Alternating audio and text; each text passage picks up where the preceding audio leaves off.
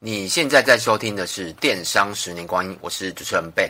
今天要跟大家推荐一部好剧，就是《卫生》。《卫生》这部剧大概八年左右，他的男主角是演财阀家的小儿子的那个老板。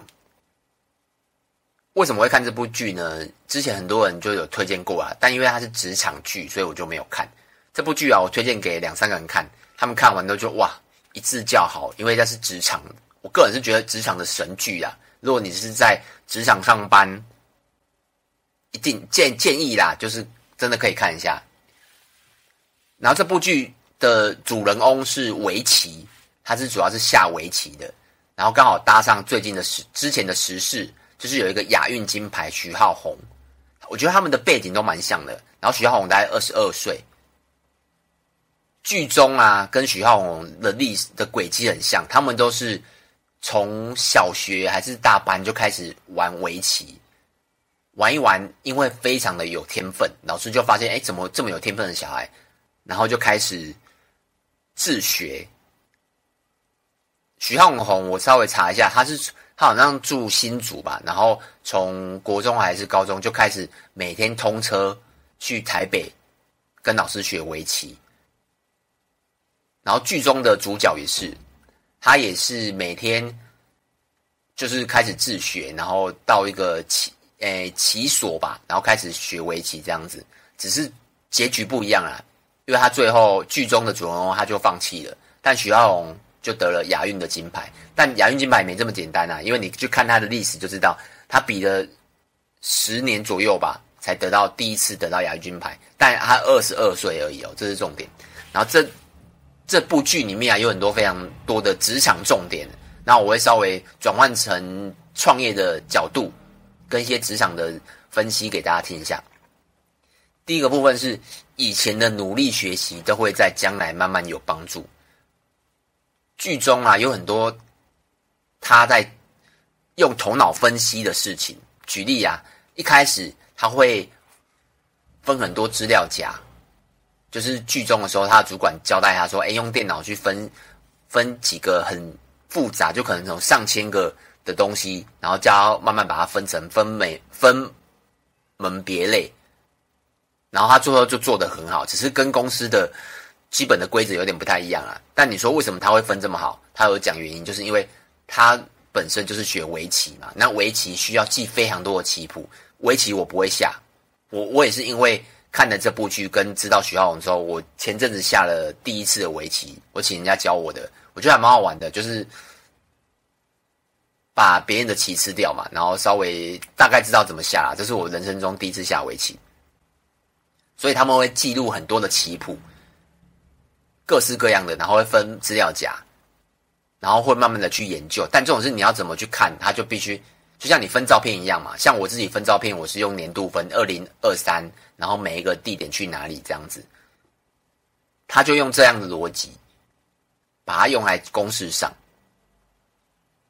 所以他分出来的资料夹非常的漂亮，因为他要记很多棋谱，然后主管看到也吓到了，就会怎么这么厉害，而且速度非常快。这个啊，其实你也可以自己想看看，你在求学的生涯中。你有没有想过，以前学 Excel 或者学 Word 的时候，你会发现，嗯，那时候学了，我觉得好像没什么作用，诶，就是就是功能不大，没有很认真。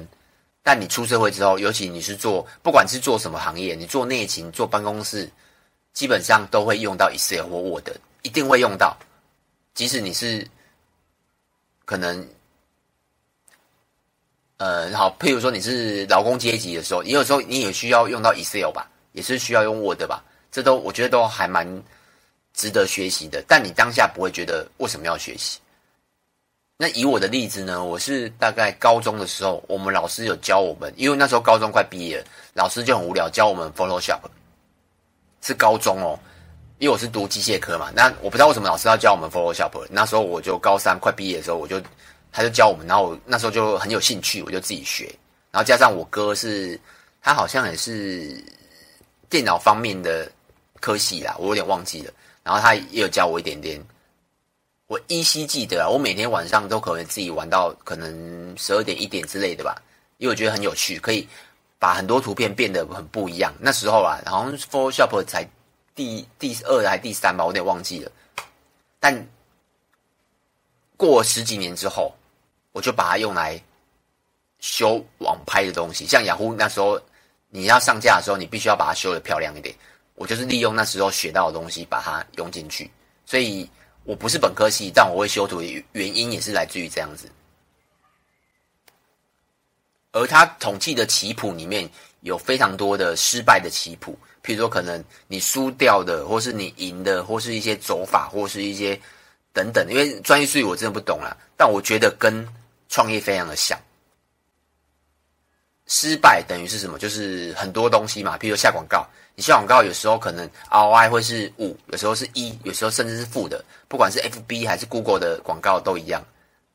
这时候我就会去分析哪个广告比较好。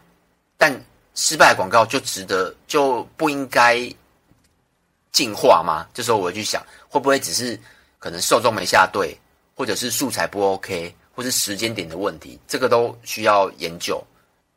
不管各方面啊，比如说跟厂商进货啊，或是跟员工沟通，我觉得都很像。那第二段呢，跟大家分享的是：努力就能弥补不足吗？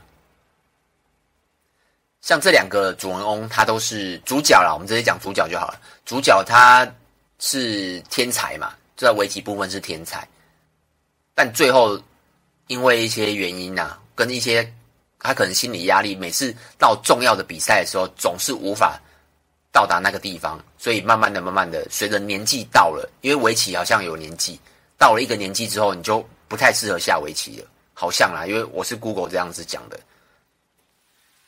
那天分，我觉得很重要，但努力，但应该说两个都重要。但你，有没有想，你有没有听过一句话，就是有天分的人却也比你努力，这个才是最恐怖的。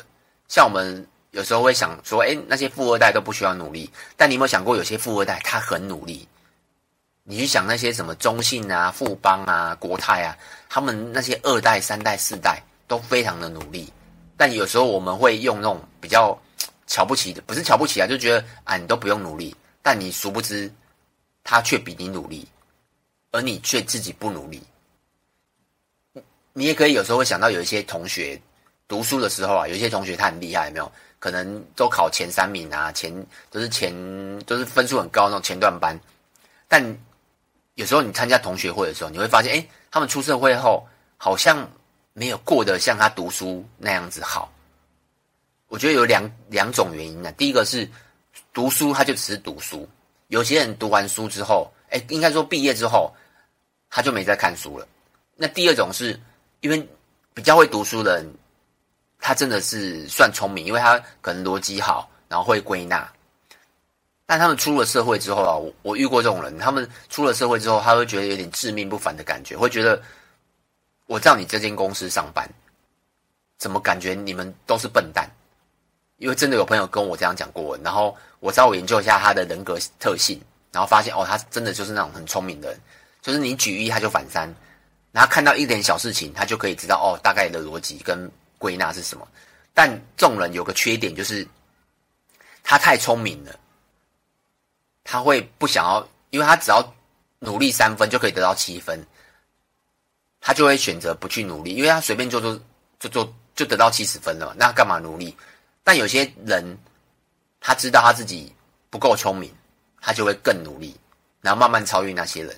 所以你说努力就能弥补吗？我觉得有时候如果你天分不到了，你就真的像那个主角一样，你时间到了，年岁岁数到了，那就只能转行。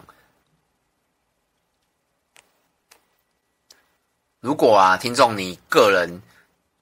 有自认为自己有一些地方跟别人不一样，譬如说比较敏感，或是我讲是对商业上的敏感呢，或是对某些事事物比较有热情，或是别人在学某一件东西的时候，你很快就上手，那有可能是你真的对那个地方有天分，那你就要去思考有没有办法把那个天分透过你的努努力再扩大，而不要像我刚才讲的，有些人很有天分。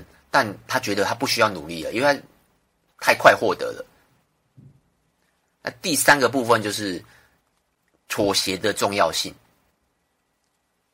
剧中啊，因为他是围棋嘛，所以长时间可能一二十年，他都是一个人。我讲一个人是说，他整理棋谱，然后去上上课，然后跟对手下棋，因为下棋也是一个人嘛，跟对手这样子，他很多长时间来都是一个人在做事情。但他到了职场之后，发现他一个人的时候，却完成不了很多事情。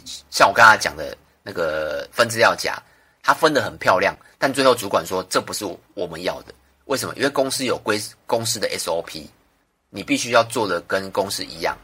像剧中有一个另外一个角色，他就是我刚才讲讲的那种自命不凡的人。他在读书的阶段非常的聪明，但到了这间公司的时候，他觉得为什么他的主管都不交代他一些立刻获得业绩的事情，然后他一直觉得。呃，怀才不遇啊，或什么之类的，一直觉得主管在刁难他，但其实他没有想到一件事情，你连基本功都没有。就像主管那时候给他一张纸，然后叫他把可能要花两分钟的句子，然后把它缩短成一分钟，他花了大概一两天的时间把它完成，然后他他最后才知道，原来主管的意义是什么，就是他为什么要告诉他叫他做这件事情，然后慢慢的、慢慢的，他知道哦，原来。你虽然很聪明，但你还是要努力。由这边来讲啊，妥协就是跟创业其实也很像啦，因为你创业一定要沟通。如果你想创业的话，如果你在职场啦是那种跟同事处得非常不好，然后跟主管也处得不好，应该说你跟任何人都处得不好，我觉得你创业会非常的危险。为什么？因为你创业需要跟很多人沟通，诶。你要跟买家沟通，跟卖家沟通，跟银行沟通。如果你有请员工，还要跟员工沟通。最难的是，如果你是合伙，你要跟合伙人沟通。每一件事都是需要妥协跟沟通。但如果你身为一个工作者，你在职场上班的时候，你就没有办法跟你身边的人沟通。那你创业的时候要怎么办？所以你有时候也不一定要创业啊。就是如果你没有办法，所以人家说 EQ 跟 IQ。两个都要有，你才比较能够在创业的领域中稍微得分这样子。而另外一段，他有讲到责任，那主管就是要勇于承担责任。剧中有一段就是主角，一呃对，没错，主角他不小心把一个重要的文件泄露给，把他不小心把它泄露给出去了，然后主管这时候就是。当然一定会在表面上骂几句嘛，让大家知道哦，我骂你了这样。但他一肩扛起，把这些错承担下来。所以他们做的事就是先找到问题，然后再处理问题，事后才是处理犯罪的人，就是犯错的人呐、这个地方呢，我觉得可能是要当到主管或者是创业家才会懂。为什么？有时候我们在询问员工一个问题的时候，譬如说。你为什么昨天忘记记账？这时候他就会解释很多很多，但其实我们的目的是只是要知道那个原因是什么。如果你的原因就是忘记，那我们就要处理忘记这件事。那如果你的问题原因是可能是系统上的问题，或者是说你明明有记啊，但却没有记录到，这时候我们就说，哎，会不会是系统出了问题？但我们没有要责怪，有时候可能是口气的问题之类的，这只这个我们就要检讨。但如果你担到担任到一定的职务的时候，如果你一直把这些过错啊推给底下的人，你就会找不到问题，而问题就会一一一直在发生。另外的还有，比如说注重框架，像大公司有大公司的框架，那他这一部里面有一段，他有提到一个地方，就是他们必须要提案一个案。一个案子啊，然后失败率可能是八成哦，所以代表是你尚未提案的时候，你就知道哇，这一定是会失败。然后他们也练习了非常多次，也觉得啊，这个方式应该会失败。这时候，这个主角他就提了几个建议了。然后有一段话，我觉得蛮重要的，他就是说，你换个角度去看，举例好了，像。那个地理位置，或是这最下面这段可能我讲错，我也不确定，大家听听听就好。像地球的位置啊，如果你在台湾看地球的位置，跟你在纽西兰看地球的位置会是不一样的，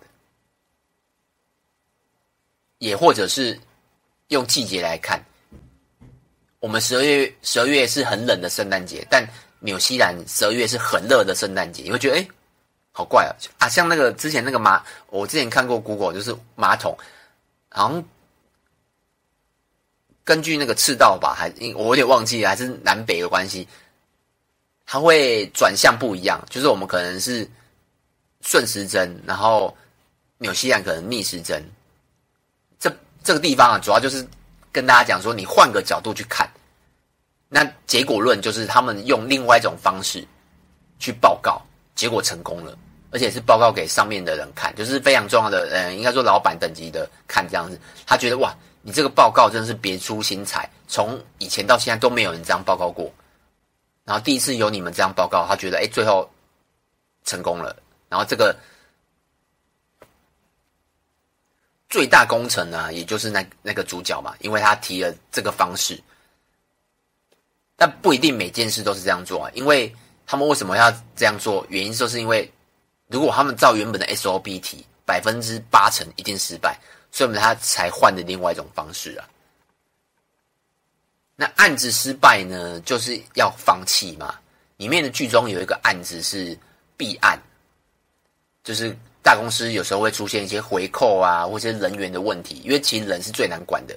当出现弊案的时候，整个公司啊，他们就没有人敢碰那个案子，因为你一碰，人家会觉得嗯怪怪的。尤其是他们当初弊案的发现者，就是他们部门。所以，如果你再去碰那个部案、弊案啊，大家会觉得，哎，你好像想要做什么，或是怪怪的。通常啊，他们的公司的案子也是，只要是弊案啊，就没有人去，没有人去碰了。但那个主角啦，他就会想说，如果扣掉弊案的部分，那这个案子本身就是非常赚钱的案子。如果把弊案拿掉，那为什么不要去碰呢？当然也是要主管同意啦，所以就回归到刚刚那个有一个非常重要的会议，他们用了一个比较特别的方式，然后最后那个案子成功了。然后这个放到实际上例子，我可以举几个例，就像甲子园的高哥，他以前是做我这诶上几集的 podcast 有听到，他之前是也是做夹夹娃娃的，然后那时候夹娃娃比较没有那么红的时候，他就改做虾皮。然后两年前，他就开始做夹娃娃机的零食厂。如果啦，因为我上次有听到高哥说他不是第一个，我一直以为他是第一个，后来才知道哦，原来台南好像有一个他的前辈吧，先做了零食厂，后来他看到了，他学习了。但这个也要赶啊，因为为什么？因为他现在开了四四十几家的零食厂店。如果他当初没有投入零食厂的话，他可能也没有现在，可能还做虾，还在做虾皮，而且现在虾皮也慢慢下去了。然后另外的例子就是我们自己，我自己啦，像我们早期一开始有卖包包，包包就是男生的侧背包、后背包这样子，但到了卖卖了两三年之后，他就有点停摆，有点停滞，然后我们也不知道是不知道什么原因，所以我们就停卖了好几年，就是所有的包包都。卖完之后，我们就把它停卖了。然后好，又过了好几年之后，因为这些都是现成的厂商，你会发现我们家的商品非常多，有包包，有手表，有眼镜，有帽子，有袜子，各式各样的。所以业配一下，如果你有需要任何的穿搭配件，尤其是男生的，如果你有除了衣服、裤子、鞋子以外，你可以到七彩年代去看一下，一定会有你需要的。我们卖非常多的商品这样子，然后讲回来就是包包部分嘛。我们卖了，我刚才讲了，我们停卖之后，然后又过了一阵子，过了好几年之后，我心想说，外面还是很多人在卖包包啊，电商还是很多人卖，为什么我们不卖了？是因为卖不动了吗？还是什么原因？所以我就下定决心又再卖一次，结果就一直卖到现在，过了三四年吧。然后包包的营业额还蛮稳定的，一直都有持续的收入这样子。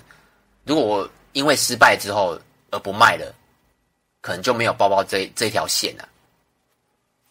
那你自己也可以遇到问一些自己啊，你就自己就会问自己啊。譬如说，你有时候像很多创业者会问我说：“哎，请人的问题。”然后会说，有时候很怪啊，他还没请人的时候，就会问我说：“请人的问题。”但我会反问他：“你请人的吗？”因为你有可能一请就是请到好人，当然也很难呐。因为不是说好人是，如果你连自己要请什么人你都不知道，你比较难教这个人。像我们之前要做外包的时候，一开始我们真的有点不太会，可是当几次之后，我们就知道啊，我们要我们要的外包对象是什么，所以我们就请起来非常的顺利。外包对象啊，那请人也是啊，你必须要有一些经验，知道你的公司适合什么样的年纪、角色、定位，你就可以知道请到什么样的人。那法规上你也要遵守，各行各式各方面你都要知道。那个就必须要靠经验，然后反过来讲，跟行销一样，行销平台什么你都要不停的尝试。所以整部剧下来，我觉得，呃，可以用创业的角度去看，然后如果你没有创业啊，你就可以用你职场的角度去看。看过这部剧的人，大部分都蛮推的啦。那你也因为它好像有快快二十集吧，蛮长的，蛮比较长的韩剧这样子。那以上呢，有什么问题可以到。电商的十年光阴，那就这样子哦，拜拜。